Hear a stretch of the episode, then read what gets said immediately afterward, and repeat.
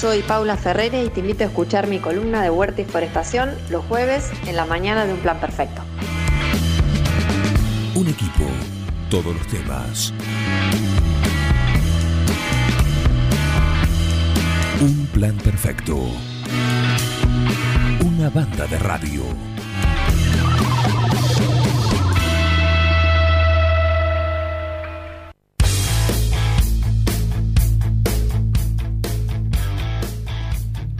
Seguimos acá en un plan perfecto, en esta linda mañana fría que tenemos, pero bueno, acá en el estudio mayor de FM Forti, en el estudio Miguel Ángel Bengoa, estamos cómodos, calentitos, ¿sí? Y como, como queremos, disfrutando de, de, de cosas ricas y de poder estar como cada mañana acá en el aire del 106.9. Y Bueno, como cada jueves también tenemos a nuestra columnista, la ingeniera forestal Paula Ferrer en línea. ¿Cómo le va, Ferrer? ¿Qué Paula, tal? ¿cómo anda? ¿Qué tal? Buenos días, ¿cómo están? Muy bien, muy bien. Tengo, me tomé la libertad de, mm, de meterme en tu columna e invitar a un colega que está en línea también, está lejos. Sebastián Mascheroni, buen día. ¿Cómo estás? Buen día. Tantos años. Eh, pero pa- de a uno a la vez. Eh, cap. Bueno, ¿quién va primero? Buen día, Sebastián Mascheroni. Buen día a todos, un gusto saludarlo ahí en la radio de Paulita. Ahora sí, Paula, ¿se conocen? ¿Cómo les va? ¿Cómo- cómo- ya tenés sonada correntina, casi. Un poquito, no mucho. Bueno, el, el gusto de tener a dos ingenieros forestales. Cuna, 9 de julio, cuna de ingenieros forestales. Hay unos Sí, cuantos de ingenieros forestales. Ah, sí, ¿Cu- ¿cuántos más o menos? Hay un montón más. Mira, Sí, mira. sí, yo calculo que unos 15, unos 15 por lo menos. ¿Y ustedes son de la misma camada? O... Y yo tengo unos añitos más. Ajá, perfecto. Pero no mucho, son son son meses. ¿Son meses? Di- digamos, ¿vos le pedías lo- lo- los apuntes a Paula? Sí, un poco, Un a veces. Perfecto, perfecto. bueno, eh, qué mejor que esta sección que está instalada en el programa, la sección de Paula, que es eh, de huerta y todo, lo- y, y forestación, lo que, lo, bueno, lo que ella también hace. Para, para sumarte esta vez, Sebastián, contarnos un poquito también lo que, lo que estás haciendo ahí en el norte. En algún momento, ah, no hace mucho, estuviste también acá, te tuvimos acá en vivo, en directo en, en el estudio, pero bueno, actualizados hoy, ¿qué estás haciendo? Sí, señor. Bueno, les cuento. Ante todo, buenos días. Acá se, se escu- se escucha un poco feo. Perfecto, ahí te escuchamos. Por ahí, Eh, eh, Bueno, eh, ante todo, buenos días. Estoy en. Yo estoy eh, viendo. Yo, eh, estamos al, al- para repetir dónde estás porque se, se distorsionó un poquito el, el audio. en Santo Tomé. Santo Tomé, Santo Tomé. provincia de Corrientes, sería el norte de Corrientes contra la costa del río Uruguay. Hace ya más de 14 años que estamos eh, dando vueltas por acá en un emprendimiento familiar y asesorando a algunas industrias de la zona. Hay que poner en situación Corrientes, es una es la provincia más forestada de la, de la Argentina, tiene 514 mil hectáreas forestadas, de las cuales el 80% está con la especie pino y el 20% con eucalipto. Eh, para poner un poco en dimensión el, la magnitud, digamos, de la cantidad de superficie, eh, la provincia cuenta con más de 150 industrias y próximamente se está por inaugurar una planta de energía por biomasa. Esa planta va a generar 80 megas y es un y, otra a 150 kilómetros más de, de Santo Tomé, otra que va a generar 15 megas. O sea que en total dentro de tres meses se generarán 95 megas con biomasa. Eh, esto significa que una caldera que es alimentada por subproductos de la industria que hoy son de difícil comercialización generará vapor, eso va a generar un, una- un movimiento en una turbina, la turbina va, va a ir a un generador y el generador genera energía. Eh, eso como, como nuevo, como tendencia, el mercado eh, local está muy expectante y bueno, la Argentina también está metiendo en su matriz energética 100 megas en, en los próximos meses de energía renovable. Así que eso es como innovador y bueno, la, y bueno, el nuevo desafío. Sebastián, Miguel te saluda, ¿cómo te va? Buen día, Miguel. Eh, hablaste de sus productos y de qué estamos hablando, de alguna cosa que era difícil de, de vender por el costo de, de venderlo a otro lado, que eran Claro, a ver, en, en el proceso de acerrío y en el proceso y en, digamos, en el manejo forestal de las plantaciones hay productos que, que salen como si fuera la parte no usable en, re- en el recurso madera, digamos. Una corteza. serrín, viruta, Disculpame, Sebastián, eh, eh, y costaneros que no tienen valor comercial. A ver, eh, Sebastián, un segundito. eh, Paula quiere acotar algo. No, que por ahí, eh, a- avalando lo que vos decís, eh, por cada metro cúbico que entra de madera en un aserradero, la mitad es desperdicio. O sea, la mitad en un aserradero eficiente, Ajá. la mitad de la madera se no se puede aprovechar eh, como un producto final, Sí. sino que se podría justamente eh, transformar o agregarle valor en esto que comentás también eh, como biomasa para alimentar todo este proceso de obtención de energía, que recordemos que nosotros tenemos una, una ley eh, a nivel nacional que para el 2025 prevé que entre, no sé si un 20 o un 25% de la energía que consumimos tiene que venir de fuentes o de, energías renovables. Y bueno, en ese sentido tenemos una enorme potencial como, como, como con el recurso forestal para atender a esta demanda. Así es.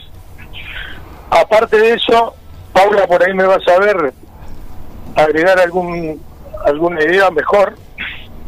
La parte del bosque que no se aprovecha como también recurso eh, o materia prima de industrias, hay un porcentaje importante que ella lo va a poder decir mejor que yo, eh, que también hoy no tiene uso, queda en el, en el bosque y hoy no tiene ninguna aplicación, lo cual eso también aumenta o tiene aditividad, digamos, al proceso y, y, y bueno, eso viene a mejorar también esa parte.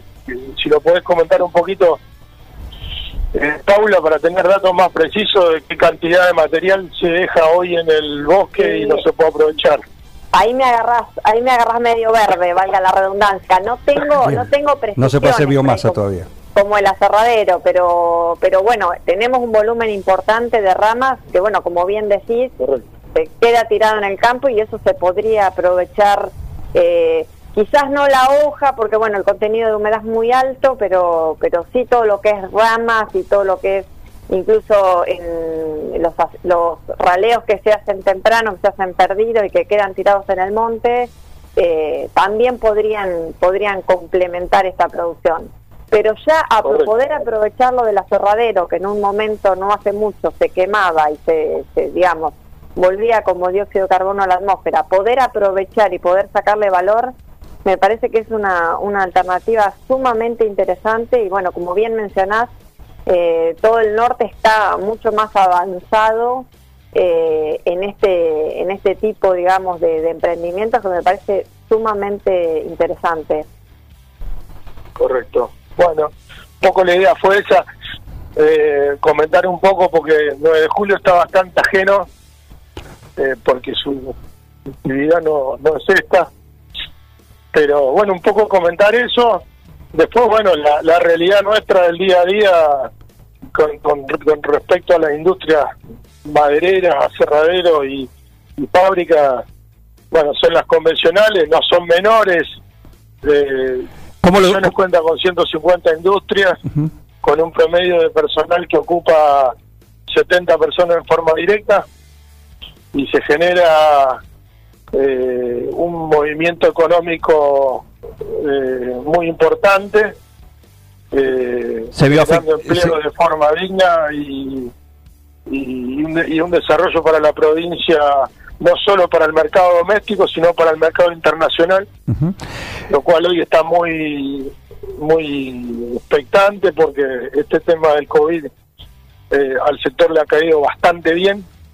La gente se ha metido adentro de las casas y empezó a consumir cosas de madera Claro. y la demanda nuestra ha aumentado, eh, diría, valores históricos, Bueno, ese- esa, era, esa era la pregunta que te quería hacer, ¿no? ¿Cómo lo- demanda de productos y en precios eh, históricos, en dólares y en pesos. Bien. Así que en nuestro sector está pasando bastante bien, eh, cosa que no se veía hace muchísimo tiempo, pero nos está faltando un montón de cosas que nuestros países vecinos están sabiendo aprovechar más que nosotros. Por ejemplo, Logística, capaci- capacitación, eh, tecnología, créditos, eh, no sé, eh, infraestructura en trenes, caminos, puertos.